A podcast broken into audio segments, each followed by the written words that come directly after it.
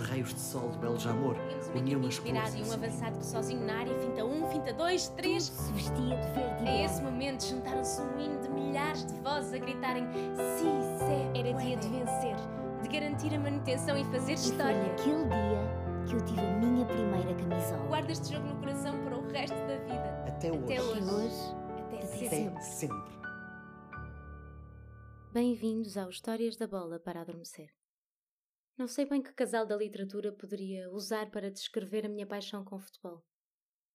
Apesar de igualmente arrebatadora, não seria certamente Romeu e Julieta, porque se encontro pontos em comum no enamoramento, os obstáculos não poderiam ser mais distintos. O obstáculo nesta minha paixão não vem de fora. Não são elementos externos que a prejudicam. É o futebol que me trai, ou melhor, que me faz sentir traída. Sim, eu já sei que sou um bocadinho melodramática. Se calhar tirávamos um bocadinho. Eu diria que é uma relação um bocadinho descontrolada. E com a mesma intensidade que o adoro, às vezes também tenho vontade de o fechar numa gaveta e deixá-lo lá, quietinho. É curioso que esta vontade nunca foi provocada por resultados, o que às vezes me faz pensar que se calhar não é bem do jogo que eu gosto. Quando isto acontece, vou ao baú das memórias. Acho que se chama refúgio. E penso, uma história bonita. Uma história bonita. Lembra-te de uma história bonita. Confesso que nem sempre é fácil. Comecei a falar sem saber muito bem por onde ir, de tão chateada que estava. Às vezes penso que se o futebol é assim, então o que é que eu estou aqui a fazer? Onde é que eu me encaixo? E foi precisamente neste ponto que me lembrei onde poderia resgatar a minha paixão. Não sei muito bem onde é que isto vai dar, mas fiquem comigo. Não desistam de mim que eu estou a tentar não desistir também. A 26 de fevereiro de 2019, o Porto ganhava em casa ao Braga por 3-0 na primeira mão das meias finais da Taça de Portugal. Golos de Alex Teles, Tiquinho Soares e Brahimi. O 0-0 diz que o Oliver proporcionou alguns dos lances mais bonitos da partida. Eu não faço ideia. Não tenho memória nenhuma deste jogo. À hora do jogo estava nas urgências do hospital. Já lá estava algumas horas, já tinha feito vários exames, falado com muitos médicos e provavelmente no momento em que João Pinheiro apitava para o início da partida, eu ouvia vários médicos dizerem que, apesar de não saberem bem em que especialidade, eu deveria ficar internada. Não sabiam muito, mas nisso estavam de acordo. O meu corpo estava em perfeita desordem, completamente à nora, qual equipa que muda de treinador a meio da época. Febre há quase um mês, manchas no corpo, rigidez nas articulações, anemia, enfim, um cocktail perfeitamente dispensável. A não ser que sejam a Joana Marques, vou poupar-vos os detalhes clínicos. Eu achava que sabia o que tinha. Estava convicta que não ficaria por ali muito tempo. Enganei-me. Uma semana depois já sabia os nomes dos enfermeiros e auxiliares. Estava dentro da rotina. Acordava todos os dias por volta das 6h45 com a enfermeira ou o enfermeiro do dia a perguntar-me: Márcia, vamos escolher sangue? E eu que antes quase desfalecia quando fazia análises, esticava um braço, às vezes os dois, e voltava a dormir. Uma hora e pouco depois soava o alarme para o pequeno almoço. Seguia-se o banho, o desfile de médicos e programas da manhã e tarde a dominar a TV do quarto. Eu tive uma sorte dos diabos. Dentro da minha enfermaria fiquei num quarto para quatro pessoas, de forma que era fácil negociar o que se passava na TV. Embora me refugiasse no meu portátil e nos livros, a televisão era importante. Para ver futebol, claro. A rotina de um internamento difere muito pouco disto. Claro que estão de fora as dores, as nossas e a dos que nos rodeiam. Só saímos do nosso bairro, entenda-se, enfermaria, para exames, e eram a minha parte preferida. Primeiro porque começaram por ser ligeiros, indolores, raio-x, taques, ecos, e depois porque tinha o melhor motorista do distrito, o Freitas. O Freitas fazia com que os corredores do hospital fossem ruelas de Veneza. Manobrava cadeiras e macas com destreza. Um dia chegou a levar dois pacientes ao mesmo tempo. Shhh, não digam a ninguém. O protocolo hospitalar dita, ou ditava, que mesmo tendo capacidade de caminhar, a deslocação para o local de exame deve ser feita sempre de cadeira de rodas, ou maca. Eu não sabia, por isso, a princípio insisti para ir a pé. Mas o Freitas não me deu alternativa. E o senhor, sem saber, fazia o meu dia. Percebi que era portista porque um dia, a caminho do exame, enquanto segurava a porta do elevador e manobrava a minha cadeira, comentava com alguém do corredor que o jogo ia ser difícil, mas que tinha de ser ganho. Pronto, já estava. Fomos o caminho todo a falar de bola. Estava à porta a vigésima quarta jornada. O Porto preparava-se para receber o Benfica. E naquelas horas eu não estava no hospital. Naquelas horas eu estava numa cidade qualquer em hora de ponta à conversa. O culpado era o Freitas. E a estratégia já era antiga. O futebol. Vi esse jogo sentada na minha cama, sem conseguir evitar pensar no meu avô. Tinha pedido à minha irmã para me levar o cascol que em tempos tinha sido dele. Pus o cascol ao pescoço e sentei-me na cama a ver o jogo. Atraí alguns olhares curiosos. Vi o jogo a debater-me com várias dificuldades técnicas. A internet a cravar, eu a controlar-me para não dizer asneiras. E o Porto perdeu o jogo. Eu vociferei baixinho para a curiosidade das senhoras que partilhavam o quarto comigo. Guardei o cascol na caixa. Fiquei chateada desde que o tinha que sempre que o usava, o Porto perdia. O que me magoava em dupla medida. No dia seguinte tive exame logo pela manhã. Então, Freitas, como é que perdemos com o Benfica e logo no Dragão? Eu é que estava internada, mas o Freitas é que estava doente. Não sei bem quantos exames fiz, mas sei que só um deles não foi ele a levar-me. Cheguei a perguntar-lhe há quantos anos trabalhava ali e devo ter apontado num caderno ou numa nota de telemóvel que acabei por perder. Tenho ideia que eram mais de duas dezenas de anos. Os dias foram passando e o meu diagnóstico foi adiado por mais uma jornada. Estava à porta à segunda mão dos oitavos de final da Champions e eu andava com pezinhos de lã. Cheguei até a entrar sorrateiramente na sala dos enfermeiros para resgatar o comando da TV e deixar no canal que uma das senhoras queria. Tudo à sua medida, tudo para que naquela noite de quarta-feira, 6 de março de 2019, a televisão pudesse estar na TVI, canal responsável pela transmissão do jogo. É difícil de explicar. Eu não sabia bem o que tinha. O quadro ia ficando cinzento. Tinha dias melhores que outros, mas vivia como se estivesse fora do meu corpo. Fazia sempre muitas piadas sobre o que me acontecia, mas as noites. As noites eram terríveis. Além da febre, dos suores de encharcar lençóis, das dores, a ansiedade sobre o que estava por vir estacionava. E eu perdia a capacidade de fazer piadas sobre a situação. As noites e os dias eram todos iguais, exceto quando havia jogo. Quando havia jogo, o dia era organizado em prol daquele acontecimento.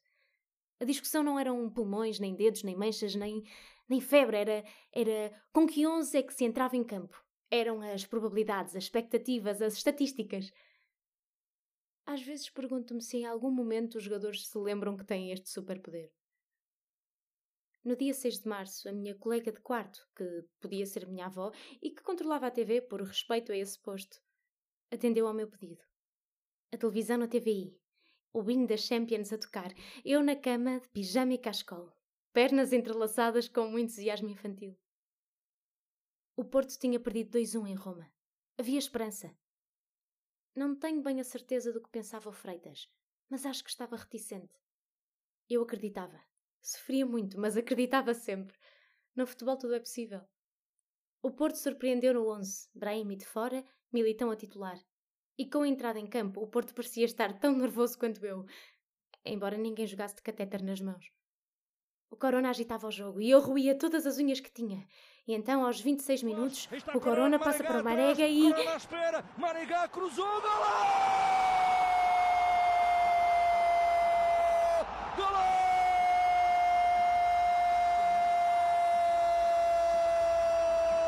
Porto, Porto, Porto, Porto, Porto, Porto! Gritei gol. Os enfermeiros vieram espreitar e eu pedi desculpa. Não estavam chateados, estavam felizes comigo. A minha enfermeira preferida estava de serviço.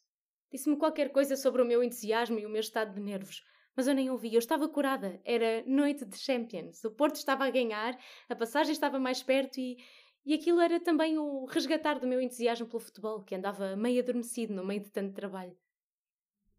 Tudo parecia estar a correr bem.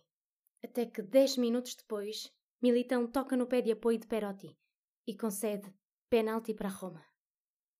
Estava tudo ao contrário outra vez. Eu levantava-me, contornava a minha cama e voltava-me a sentar. As minhas colegas de quarto olhavam para mim como se estivesse doente, mas precisasse de ajuda de outro departamento.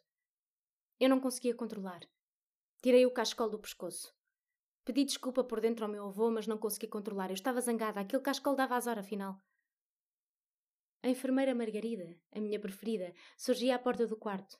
Dizia-me para ter calma. Nem te vou medir os sinais vitais agora, Márcia. Eu volto cá mais tarde. Mas a minha preocupação não eram os sinais vitais. A minha preocupação era o Porto e a continuidade nas Champions. A segunda parte começava. O Porto precisava de marcar dois golos para seguir em frente. Respira, Márcia. Respira. Contra-ataque. Corona, sempre Corona. É agora. Vai, Marega, vai, Marega, vai, Marega. Chuta, chuta. Golo! Os enfermeiros à minha porta. Não sei de que clube eram, mas, mas já torciam por mim. A alegria era contagiante e eu, eu já não estava no hospital. Eu estava no sofá de casa. Estava no dragão. Os minutos foram passando e o terceiro golo do Porto teimava em não chegar. Eu estava à espera para fazer exames ao coração e já sabia que havia qualquer coisa de errado com o meu pulmão. Mas aquele jogo valia mais que qualquer exame médico. Eu fervilhava, tremia, mas eu funcionava, não quebrava. Até que aos 117 minutos de jogo. Penalti! Penalti! Penalti para o Porto e amarelo para o jogador da Roma. Em vai Teles, vai caminhar para a bola, atirou, golo!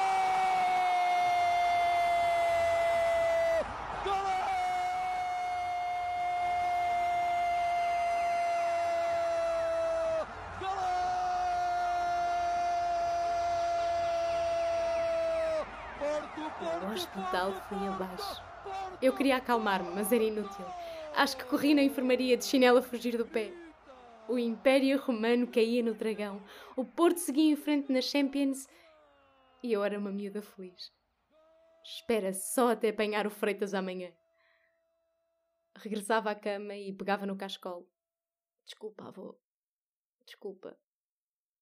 Estava feliz pelo resultado, claro, mas sobretudo pela janela que aqueles cento e alguns minutos abriam, que na verdade eram mais. Eram as horas e os dias antes, eram as horas e os dias depois. Para o Porto, os milhões. Para mim, uma anestesia geral.